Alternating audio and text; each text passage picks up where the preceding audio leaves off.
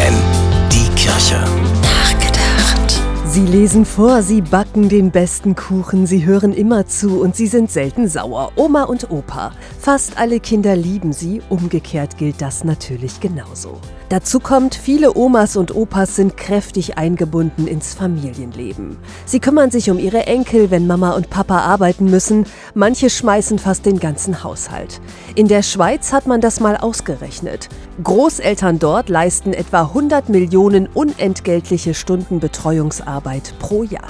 Auch für das Selbstbewusstsein der Kinder sind Großeltern wichtig, weil sie Geborgenheit und Halt geben, weil sie ihnen zutrauen, kleine Herausforderungen zu schaffen. Und nicht zuletzt vermitteln sie Einblick in die Geschichte der Familien und tradieren deren Bräuche.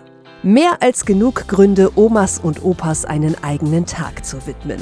Der vierte Sonntag im Juli ist deshalb der Tag der Großeltern. Papst Franziskus hat ihn im vergangenen Jahr dazu erklärt. Vielleicht eine gute Gelegenheit, Oma und Opa mal Danke zu sagen für das, was sie tun und dass sie da sind.